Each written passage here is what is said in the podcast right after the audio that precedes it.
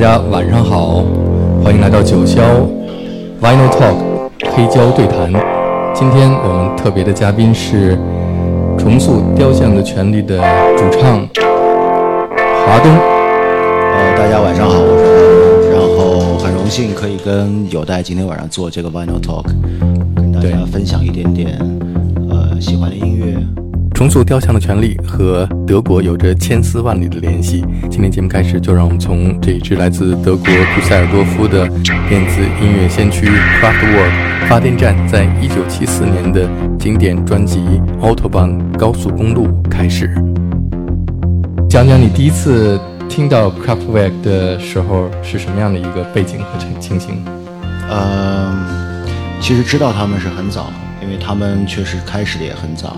但是因为小时候可能我关注的更多的是摇滚乐，然后突然有一天，应该是在德国在上学的时候，可能是在某个唱片店听到的。当时我知道他们是 Kraftwerk，但是第一次第一次听到他们的歌，就所有的情绪、所有的情感跟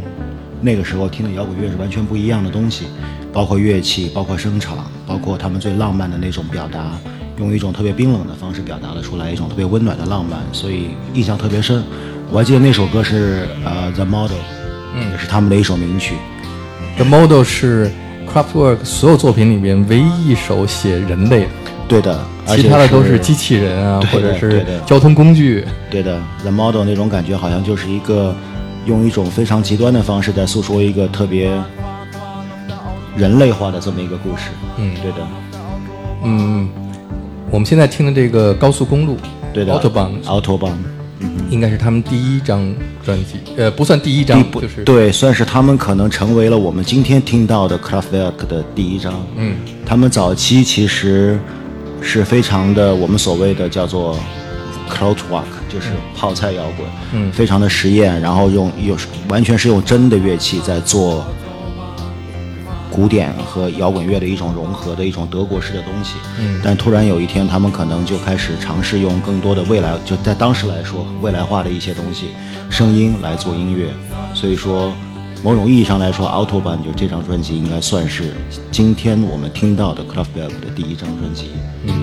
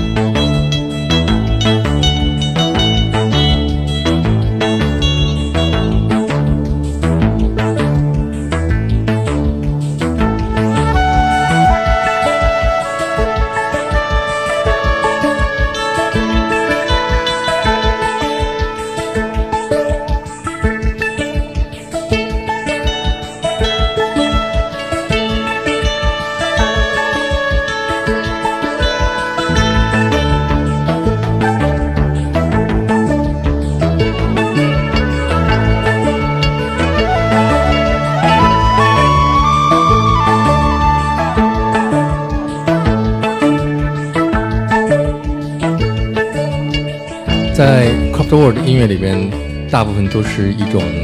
概念，尤其是他们来描写人类未来的生活。对的。呃，带你进入一个未来的场景，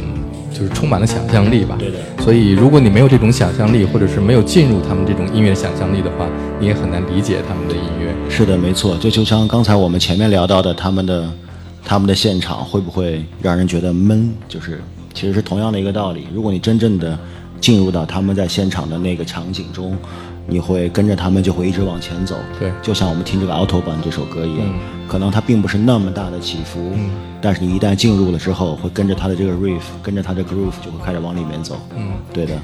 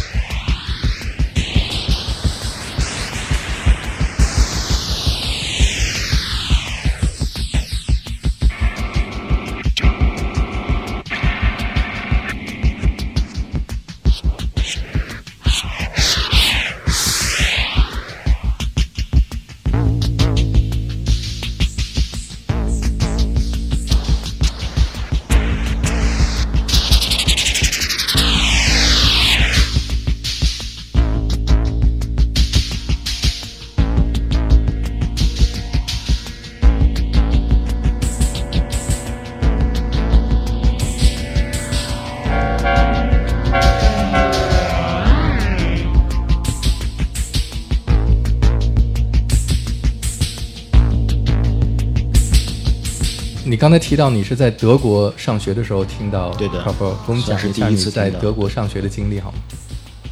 对，其实也就是一个普通人的去国外留学的这么一个经历，可能是十八岁吧，高中毕业，然后就去了德国上大学，呃，对，然后上了一段时间，上了两年吧，后来觉得可能这样的生活对于我来说并不是太有意思。因为我学的东，我就是我在德国学的东西呢，也是我在中国学过的东西。嗯，从小从小时候开始学德语，呃，初一到高三，然后到了德国还是在学同样的日耳曼语言文学。对，所以可能一下就失去了一点点兴趣了，然后就觉得可能搞乐队更加好玩，然后就退了学，然后回来开始做乐队，然后一开始是跟一些朋友在在南京，我是南京人。嗯。呃，做乐队，然后一点点的开始，然后最后来了北京，呃，一直到零三年、零四年开始重塑，嗯，一直到现在这样。对的，所以说很多东西就就特别的奇妙，嗯，就像如果我没有学习德语，可能我也不会去德国，我也不会接触到 Craftwork，或者就不会像以这样的方式，一种非常奇妙的方式，对，然后包括我现在也不会，也许也不会坐在这儿和。就和你在这儿去聊这些东西，所有的事情，我觉得非常的奇妙。Craftwork 对你的影响是什么？在你的音乐里面，我觉得可能从音乐的听感上来说，并没有那么直接的影响，但是我觉得更主要的是一个气质，是一种非常非常极致的一种严谨的气质。虽然 Craftwork 他们非常的德国，非常的。呃，甚至有一点点软软的一点点工业的感觉，但是你能感觉到一种浪漫，而这种浪漫并不是英国式的浪漫，嗯，是很典型的德国式的那种有一点点冷峻的浪漫，嗯，这个东西我觉得可能对于重塑来说，这么多年来也是一直有一点点想要去接近的这么一个 level。是对的，对的，对的。刚才你提到浪漫特别重要，因为很多人认为电子音乐是冰冷的，没有人性。对的，啊，对的。但其实 c r a f t w o r k 他们的音乐里边是用一种冰冷的方式，对来表达浪漫。对的，对的，而且真的是一种。我觉得在他们之前，可能表达浪漫的方式有很多，比如说哪怕你在 Jimmy Hendrix，嗯，呃，The Doors，嗯，或者什么 The Beatles，Rolling Stone，他们都有他们表达浪漫的方式，嗯，但那种浪漫你会感受到是一种非常怎么说英国式的浪漫，或者是一种非常摇滚乐式的浪漫，非常纯真的一种浪漫，嗯，而在而在 Craftwork 里面，你能感受到的是一种非常成年人的浪漫，嗯，而这种浪漫完完全全是似乎是来自于未来的一种召唤，对，对的，对的，在。二十世纪，也就是上个世纪，人们对于未来是充满了想象力和幻想，尤其是两千年，是的，感觉非常遥远，是的，感觉生活在二零零零年以后的人类都完全和现在是不一样的。对，包括那时候电影也能感觉得到，完全是一种特别我们现在所谓可能 cyberpunk，嗯，或者是一种特别的，也是有种浪漫的情怀在里面去幻想二零零零年之后的人类是什么样子。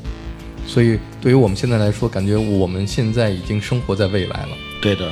所以，对于一个没有未来的人来说，就失失去了幻想和失去了浪漫。是的。我觉得这是生活在二十一世纪的人缺少的东西。是的，我想某种程度上来说，也正是因为如此，我们才会愿意回头去听七十年代的人所塑造出来的他们想象中的二零零零年之后的浪漫，你会会让人有一种特别动容的感觉。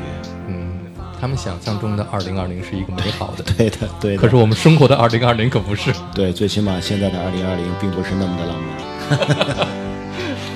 也许过很多年以后回想吧。对，回想起来这会是个很特殊的时段，大家都经历了一个非常特殊的时代。嗯。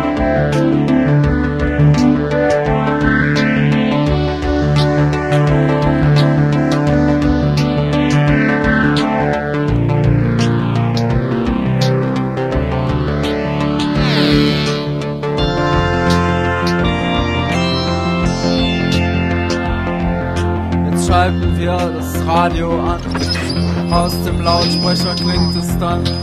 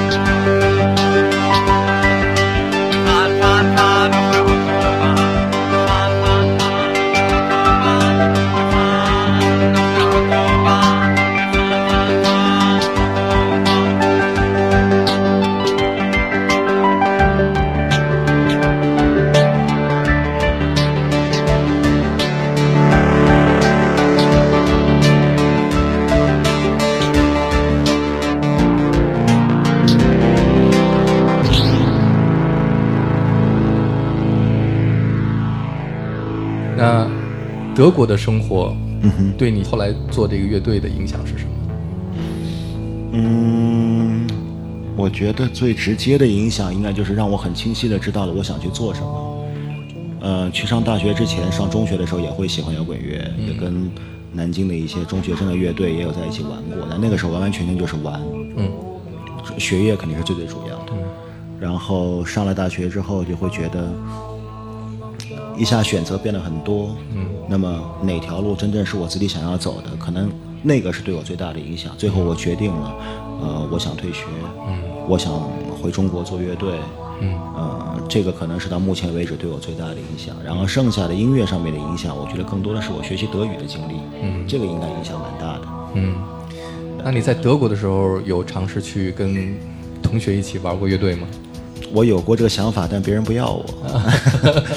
对的，因为那个时候有大学生的报纸嘛，然后上面经常会有，比如说租房的信息，嗯，或者转租啊，或者搭个便车，比如说假期去巴黎玩一下或者怎么样，也有组乐队的消息。嗯，我每一期都会看，可能比如说，哎，因为当时我会一点点打鼓，嗯，哎，好像有一个乐队说要招一个鼓手，我说那我去试一试嘛。然后结果别人，嗯，对的，对的，对的，就会觉得啊，算了吧，可能不太合适那种。所以在北京组建的重塑。对的。嗯、那给我说一下你组建这个乐队的时候，为什么会想到这个名字？嗯，这个其实是一个文字游戏，嗯就当时更多的是一个随机的一个文字游戏，因为我们三个人当时就觉得，首先我们不想要，我没有任何的不尊敬的意思，我不想要，比如说黑豹、唐朝这种两个字的名字，嗯因为我觉得这个太太太多了这样的名字。对，我们就想说，因为当时我们很喜欢一个德国的乐队，叫做 Einstürzen der Neubauten，嗯呃，被摧毁的，正在被摧毁的新建筑物。嗯，也被翻成坍塌的建筑。对，坍塌的建筑，对。然后当时觉得这个名字太酷了，虽然它很长，可能非德语国家的人很难把它给念得很标准，嗯但正因为如此，它让别人记住了它的名字。是所以当时我们就在想，也许我们也可以取一个长一点的名字。嗯然后我们就三个人，一人想了一段话，嗯然后每个人从这句话里面截找出一个你自己最最喜欢的词，嗯然后看怎么样能够拼成一个意思。对对，可能就是像是一个文字游戏。对对的，对的。他们是被摧毁了的建筑，然后你们要重塑这个雕像。对，肯定是跟这个名字多多少少是有关系的，在当时。刚才我们听到是 Craftwork 啊，那下面你来放一首你认为是给你现在的这个重塑雕像权利最直接影响的一支乐队。嗯，好的，那我想先放一个，对，我想先放一个是这张唱片，呃，它是来自纽约布鲁克林的一个乐队，叫做 Battles，就是这张专辑对于我来说可能有非常重要的一个意义，就是从他们开始，我觉得不论是我个人还是重塑这个乐队，我们慢慢的远离了最早我们最最喜欢的 post punk 和和 new wave。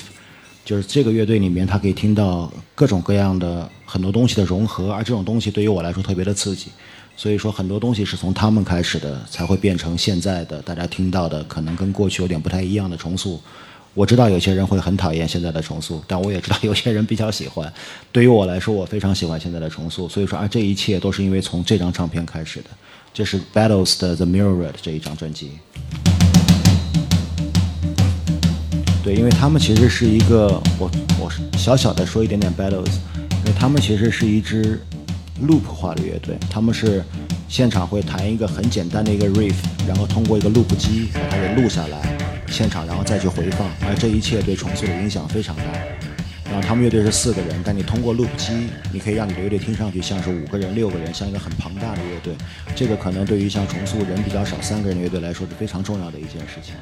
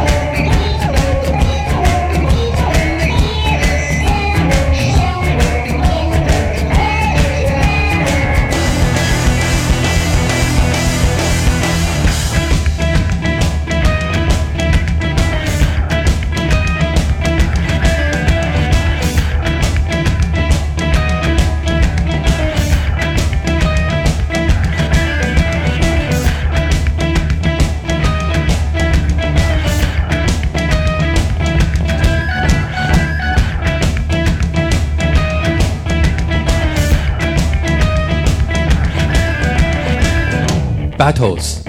这是一支来自美国的四人乐队，你是怎么发现他们的？很巧，因为他们当时签在了一个英国特别著名的厂牌，叫做 Warp。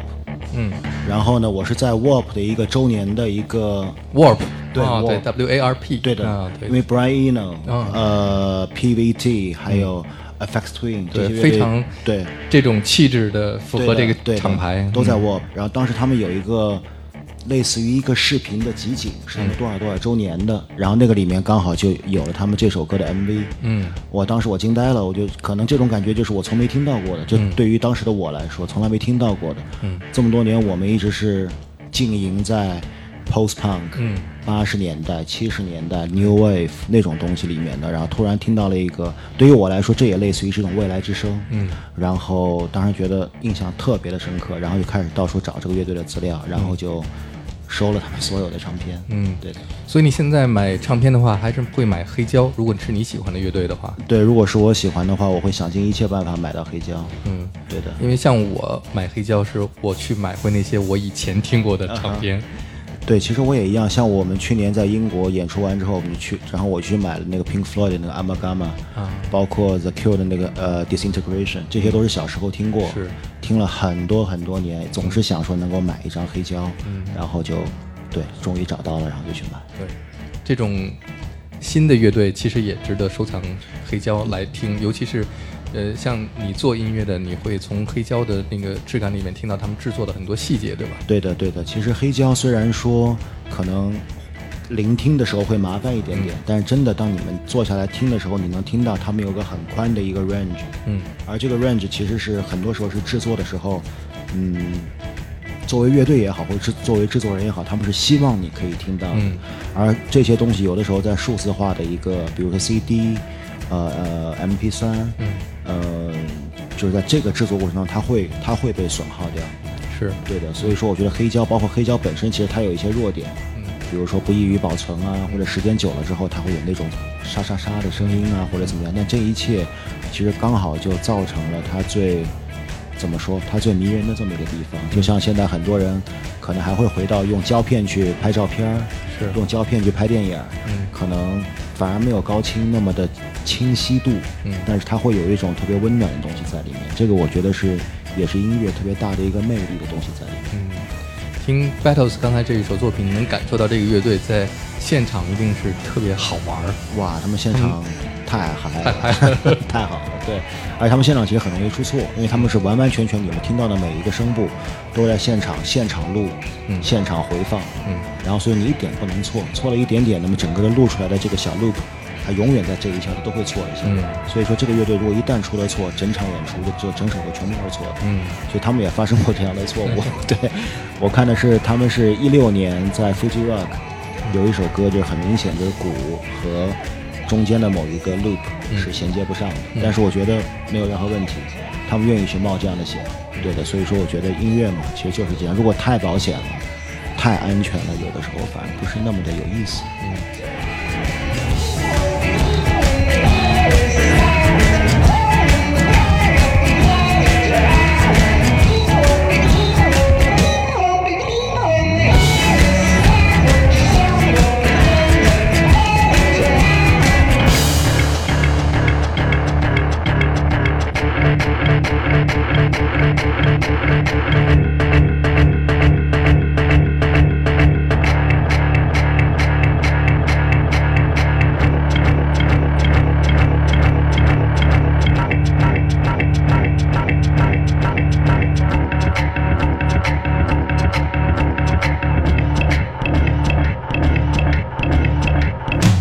确实听刚才这个乐队的作品的时候，会让我想到你们的音乐，是吗？而且听你们的音乐的时候，每次听的时候，我都会有这样一个感觉，就是你们的音乐非常冰冷，非常干，非常呃有有力量，但是很很短促，呃，但是同时你还要从里面找到一种 groove。对的，一种律动，然后让你的身体不是那么僵硬，但是僵硬里边要有一种律动，这个是怎么把握这种平衡？呃，从我自己来说，我觉得其实一个 groove 或者一个 riff，其实人本身，每个人本身都有那种会跟着某一个机械的东西去运动的这么一个本能。嗯，音乐的本质其实就是最早的宗教的祭祀。嗯，有了它有这么一个东西，可以让所有在场的，比如说几百人、几千人参加这个祭祀的人，可以同步起来，是同步起来去做同一个动作。嗯，而我觉得这其实是人身体里面的一种本能。嗯，所以说我觉得可能不用过多的去赋予它，我一定要让你动起来的这么一个先天的一个概念，就是你只要把一个 riff 能够自然的给做出来，嗯，那么我觉得听到它的人自然而然就会有一种动感，就是所谓的动感。是。对的，因为它有一种催眠的力量，是的催眠当中就有了对那种情感，对的。传达给你，没错，而且它是不断的叠加，不断叠加，进入到一个对的，让你的。身体忘掉你自己。对，我觉得“催眠”这个词用的是非常准确的。嗯，而且我觉得所谓的情感表达方式，并不是只有那一种。嗯嗯可能流行音乐，比如说我小时候我也听过张国荣，嗯。呃，有很多，他们肯定有他们的让我感到非常动容的、非常感动的一面。但是，比如说我听 Kraftwerk，嗯，我听 Battles，、包括听很多，可能他们也有让我特别感动的东西，只不过可能是另外一种所谓的情感。嗯。对情感的表达方式是有很多种，包括我听 Steve Reich 的 Clapping Music，嗯。只是拍手，嗯。就是那么拍手，但是我也能感觉到特别的一种情绪在里面。对是。的。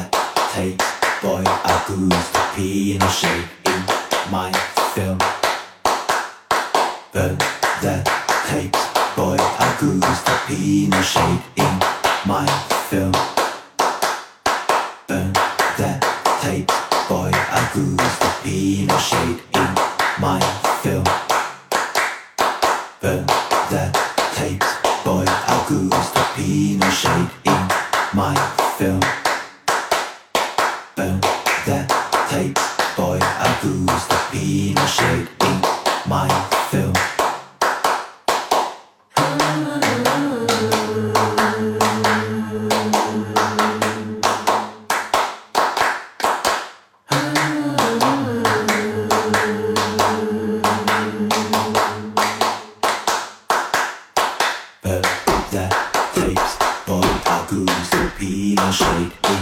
my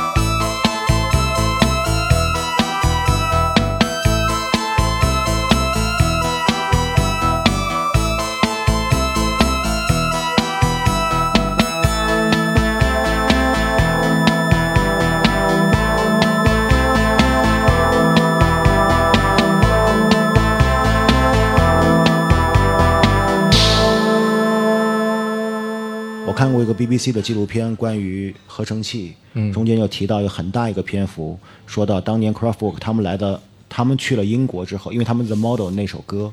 呃，上了排行榜，在英国演出的时候，一夜之间，所有的很多的摇滚乐队把他们的吉他给卖掉了，第二天去买合成器，因为他们确实创造出了一种特别独特的声音。而 Japan，我觉得他们也确实是创造出了一种特别独特的律动。大家可以听到他们的音乐里面有一种特别独特的东方式的律动，而这种律动呢，是通过很简单的吉他、贝斯、鼓以及合成器，就是把它给打造出了一个特别完美的一个东方式的律动。这张唱片我第一次听，可能是我二十岁的时候，嗯，当然觉得有点奇怪，但是我觉得很好听，然后一直到听到我现在，听了有二十年了，可能一直都是我的 top ten 里面的唱片。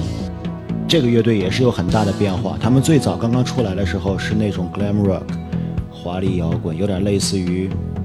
New York Dolls 那种，有点朋克、有点金属的那种。还有 Roxy Music，对 Roxy Music 那种特别摇滚乐的东西，但是后来他们突然一夜之间就不知道是因为某种原因，他们就变成了一个特别东方的一支乐队，然后所有的唱腔、所有的配器都变了，然后呃，首先加入了大量的合成器，以及我觉得他们可能是摇滚乐历史上最早的一批使用 program 的乐队，你能感觉到他们的现场应该用。我觉得他们肯定是因为听了 Craftwork，。很有可能，对的。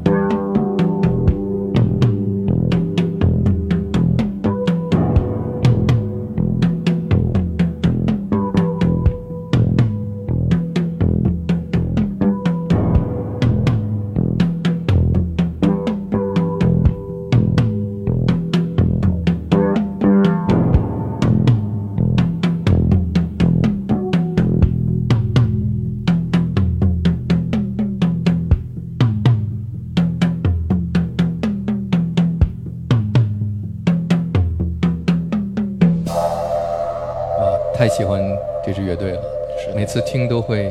汗毛立起来，是尤其是是 David Sylvian 的嗓音一出来的时候，对，可能我也觉得 David Sylvian 的嗓音算是天赐的，有一种特别独特的性感和特别独特的低沉在里面。嗯，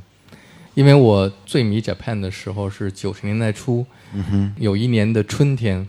我差不多每天都听他们的唱片，所以我就变成了一个习惯，只要北京春天来了，就会要听。呃，树刚开始有一点嫩的绿芽儿，嗯天呢会经常阴，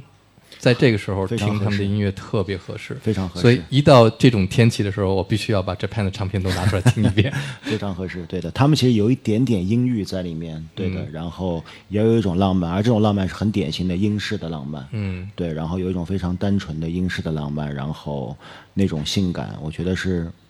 很难抗拒。里边的每一个乐手都非常有特点，而且他们的特点是没有别人能代替，或者能你没法从别的乐队里边找到。比方说贝斯对的 m i k a n 刚才我们听到这一首歌，对。的第一个音出来的时候，嘣嘣嘣嘣，对他用五品的那个贝斯对弹的。对。嗯哼，那 m i k a n 去世的时候，我非常伤心。对的，他们每个人其实都有 side project，对的，他们每个人单独的出的唱片我也都收藏，嗯哼，嗯非常棒。对他们真的是刚好有四个特别有特点的乐手，然后四个人就在一起做了一个特别虽然很短暂，嗯，但是又确实我觉得可以流芳百世的这么一支乐队。对，还有一张唱片就是 Rain Tree Crow，呃 r e n t r y 其实也是 Japan，、对我换了个名字，但是那张专辑也是独一无二的，对的，没有办法再重复，也没有办法。对的。下面我们听一个新一点的吧，好，这是一个英国的乐队叫 Jungle Jungle，呃，哦，Jungle Jungle，他们刚出来的时候我也非常喜欢。对的，然后，呃，我不知道为什么喜欢他们，可能就是有一种，因为我很少会听这么，因为对于我来说，他们乐队有一些歌是有点甜，嗯、但是刚好江哥江果那个甜度，可能刚好是我特别喜欢的那种甜度。然后这这张这张专辑里边有一首歌是《High Moon》，嗯，对我我我曾经可能从早上起床就开始听，一直反复听这首歌，可能能够听几十遍、上百遍。然后也许我会做其他的事情，比如说打扫房间或者怎么样怎么样，但我会反复反复的听，就是有一种，就像我小时候回到我小时候听某一个我喜欢的流行歌手或者怎么样的那种那种感觉，是非常动听的一首歌。对，然后我也希望大家可以喜欢这首歌。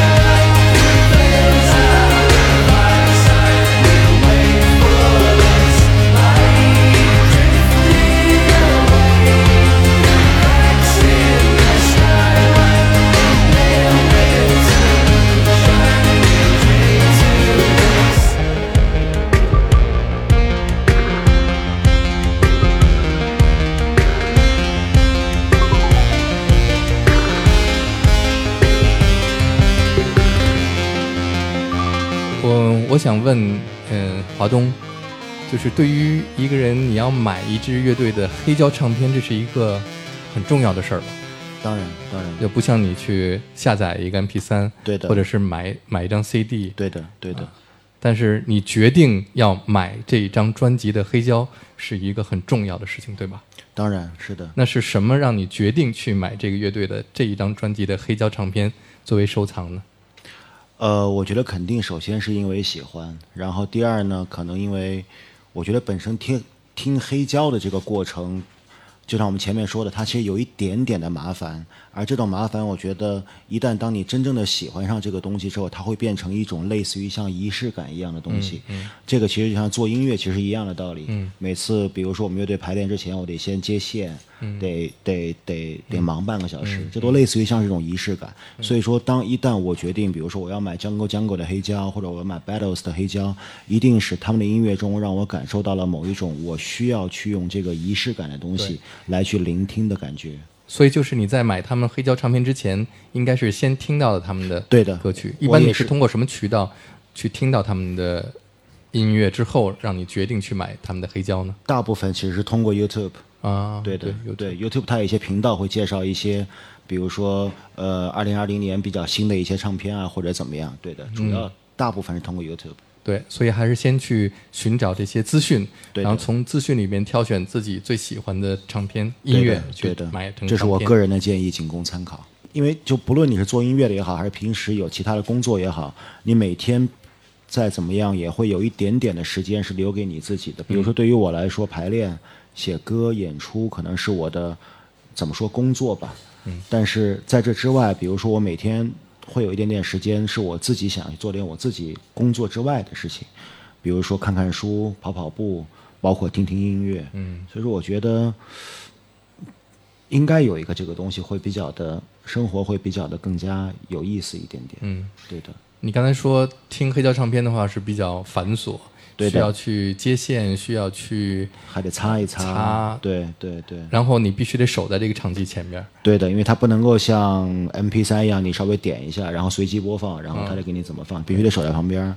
所以说，我觉得这个其实本身，我觉得会回到人人类人对听音乐本身的一个最早的一个途径，就是你是尊重它的，你是把它真正意义上当做了一件事情去对待，而不是一个背景，而不是一个可有可无的声音。是，对的，就像刚才我看到你，我们在听这个音乐的时候，你会拿起这张唱片的封面封套，对对看它的里边的一些对的。细节，是吧？对的，因为毕竟它的首先比较大，黑胶，你拿在手上你会觉得沉甸甸的，它确实蕴含了很多东西。这些东西不是说几个音符的问题，它可能承载了你很多的回忆，或者人类对未来的幻想，或者人类对过去的缅怀，有很多的情感都在这个小小的圆的盘子里面。所以说，我觉得它是一个非常重要的一个途径。嗯，那你来给我们介绍一下，你在家里边听黑胶唱片用的是什么设备、什么音箱？我用的是我用的是 Sonos 音箱，嗯然后接了一个，它专门有一个给黑胶的这么一个转接器，盒子对的，对的，对的。然后我的黑胶机是那个 Project，嗯。瑞士的那个 Project，嗯，对。说到 Sonos 也是，因为 Sonos 是一个 WiFi 音箱，对。之前是只能通过网络来听音乐，一开始只能通过 WiFi，之后他们发现，真正喜欢音乐或者听音乐的人，家里有很多黑胶唱片的收藏。对的。如果他们用了 Sonos，就更换了 Sonos 音箱以后，他们的收藏是不是就浪费了，就没有办法听了？对的所以他们专门为真正热爱音乐的人做了一个用类似于像转换盒一样的东西，，对的，对的所以这个也是做这种音响的人真正理解对。热爱音乐的人的需要的是什么。对的，而且我觉得某种意义上说，也是因为有这有这么一群热爱黑胶的人的存在，可以推动了某种意义上说推动了，比如说 Sonos 也好，或者更多的厂牌也好，去关注到现在不仅仅是数码音乐的时代，并并不仅仅是数字音乐的时代了，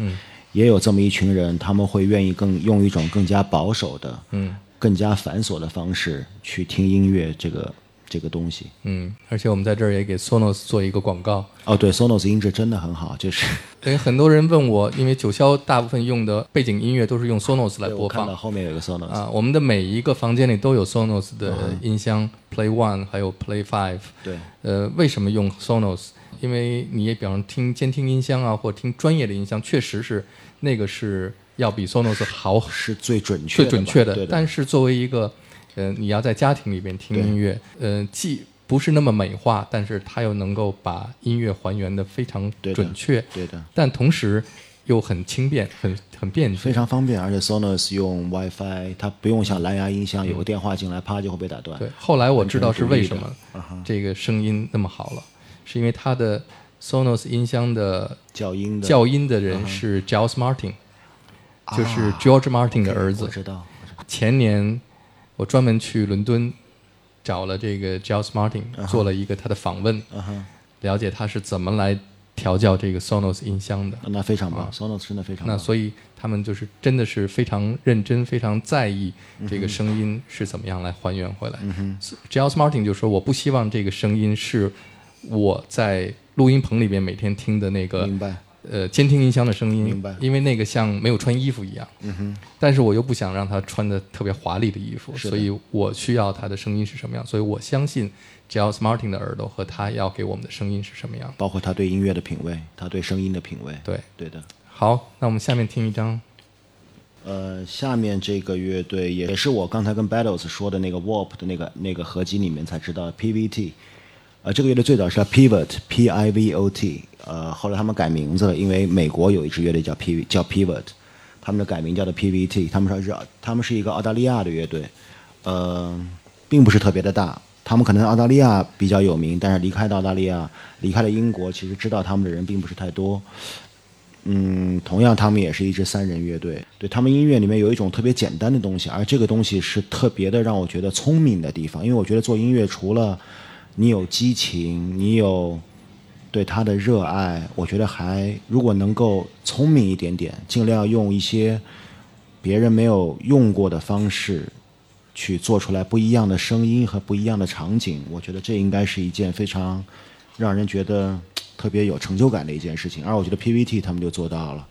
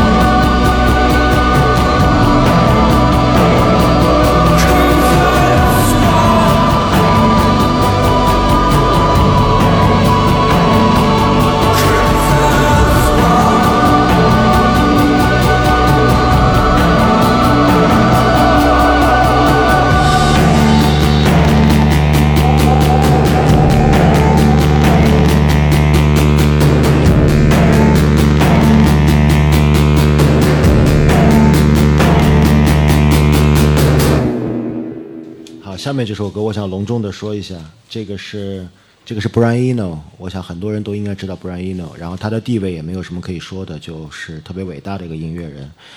呃，这张专辑叫 Before and After Science 里面有一首歌是 By This River。呃，我自己在做音乐的时候，就是我不知道是不是别的做音乐的人也会有这样的想法。我经常会有想法，就是哎呀，如果这首歌是我写的，那该有多么的好。在我听了这么多音乐里面，确实有一些歌会让我产生这样的感慨，而 By This River 是感慨度最高的一首，就是它就是特别简单的一个方式，但是就每次都会特别的打动我，可能是对于我来说是非常重要的一首歌。Here we are, stuck by this river,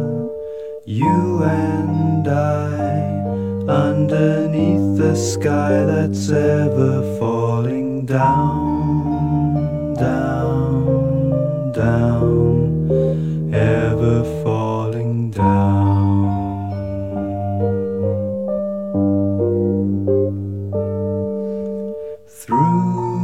day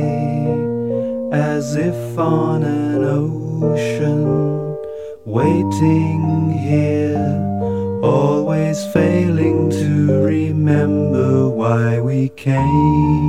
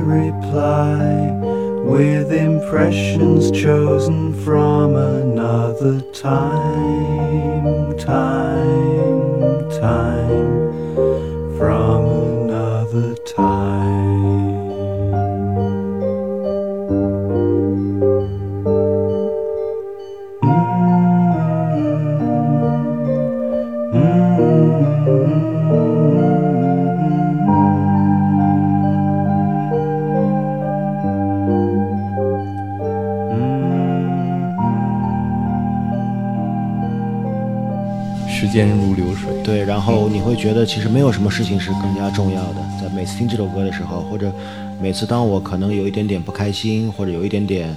烦心的时候，然后这样的一首歌会带给我很多，我不知道那个算不算所谓的治愈或者抚慰，我觉得就会让我觉得没有什么可以去，没有什么事情是重要的。嗯，对，所以这就是我们刚刚前面也聊到过，就是在我们小的时候听音乐，可能相对于现在而言，并不是一件那么容易的事情。呃，首先你得有一些钱，而且当时都还是学生或者是年轻人，并没有那么充足的资金上的一些支持，包括你还得花时间。我记得那个时候小时候，我自己，呃，就南京算是打口袋文化算是还算不错的一个城市。我自己会有时候会逃课，有时候周末会跑到当时南京叫的军人俱乐部，里面有一溜全部都是那种那种一个个棚，然后里面有卖各种各样的，也有盗版的，也有很多香港的，比如说太极乐队、达明一派，呃，很多，然后也有很多就是国外的大口袋。可能会花一个下午四五个小时在那边一点点的淘，那个是充满了一种乐趣。是对，因为我还记得在南京，我当时第一次第一次听到 Television 这个乐队，也就也是从大口袋，当时是扔在那儿，可能是论斤那种腰的，就 Television 也也也就也是扔在里边，然后我也就反正很便宜就买了，后来觉得哇，就太好了。刚才我看到你这张 Brian Eno 的唱片是在二手唱片店买的，对吧？对的，我在纽约的二手唱片店买的。啊，那给我们讲讲二手唱片店和买新版唱片的不同。对，这种感觉就像是，嗯，你在新的唱片店里面，其实你你是抱着某种目的去的，比如说我今天要买，我随便说，我今天要买 Radiohead 新出的专辑，我知道在这个唱片店我一定可以买到。是对，所以你是抱着一个，我今天一定要有这个收获去。嗯。而二手唱片店，你永远不知道里面到底有些什么。。对，以及这个东西的价格它是多少？是。比如说刚才我的那张 Japan 那个 Tin Drum 那张，我记得是在伦敦的二手，呃，纽约还是伦敦我忘了，嗯。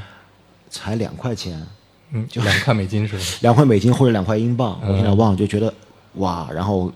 你完全没有想到，就跟我小时候。呃，淘淘打口碟啊，或者打口磁带是一样的经历，在几千张、几万张里面一点点翻。它当然它有一些分类，我会挑一些我自己感兴趣的分类，翻一翻。哎，Japan 或者哎，Brian Eno，、就那种欣喜的感觉，跟你去新的唱片店里面，我就很清楚的知道，今天我想买这张或者我想买那张，还是不太一样的。对的，而且会有一种，你会总觉得这个东西，这张唱片，在我之前是一个什么样的人，他也会在家里面用他的机器，嗯，用在一个什么样的一个环境之下，他会去听这个 Japan 呢？他会去听这个 Brianino 呢？他听到这个 By This River 的时候，他是一个什么样的情感呢？你总会去做这样的联想。对延续了一个故事。对的，这种东西就是感觉是一个传承东西的下来，虽然说起来可能有点酸，但是这个是事实。是对的，确实是买二手唱片或者是逛二手唱片店，就像是一个发现宝藏的过程，特别有意思。嗯下面我们听一个 Talk Talk，这个乐队是很奇妙的一支乐队。哎，我发现这个唱片我居然还没拆，来有待帮我拆一下，谢谢。好 Talk Talk 这个乐队是很奇妙的一支乐队，他们最早出来的时候是类似于一个偶像团体，当然他们是一支乐队。刚出来的时候，他们是那种特别的 New Romantic、特别 Pop 的那么一支乐队，甚至他们的很多歌上了很多排行榜的前十、前五那种。所以他们当时签了 EMI，然后公司也是花了很大的精力，就放在他们的下一张专辑，也就是现在我要放的这张专辑上。然后他们花了很长时间，一年多的时间录了这张专辑，然后给公司听到小样的时候，公司都惊呆了，就是这是什么？就是完完全全的是一个，在当时来说，即使放到今天来说，这张专辑也是一个非常，我觉得算是一个非常先锋的一张专辑。呃，很多人说它开启了后摇音乐的征程，他们算是后摇音乐的鼻祖。但是我认为，嗯，单纯用后摇这种东西来形容他们，并不是特别的合适。我觉得他们中间融合了很多东西，融合了 jazz，呃，传统的苏格兰民谣，然后包括古典音乐，包括环境音乐，然后跟他们最早让 Talk Talk 出名的那种音乐曲风已经完完全全大相径庭，所以我觉得这是一个非常厉害的乐队，他们有勇气做出这样的改变。这是这张专辑的第一首歌《Rainbow》。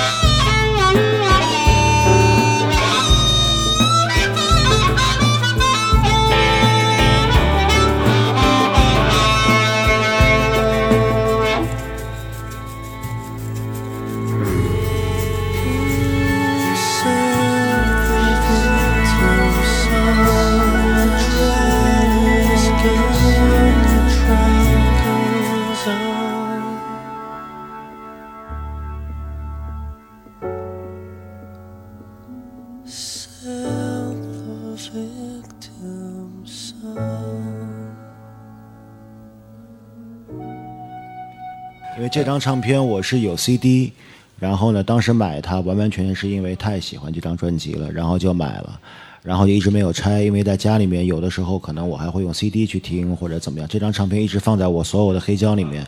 我都忘记了，就是我居然还没有拆它。刚才听的时候，我突然就想到，一七年我们在棚里边录音的时候，当时因为是比较累，然后中间每次休息的时候，有时候会休息，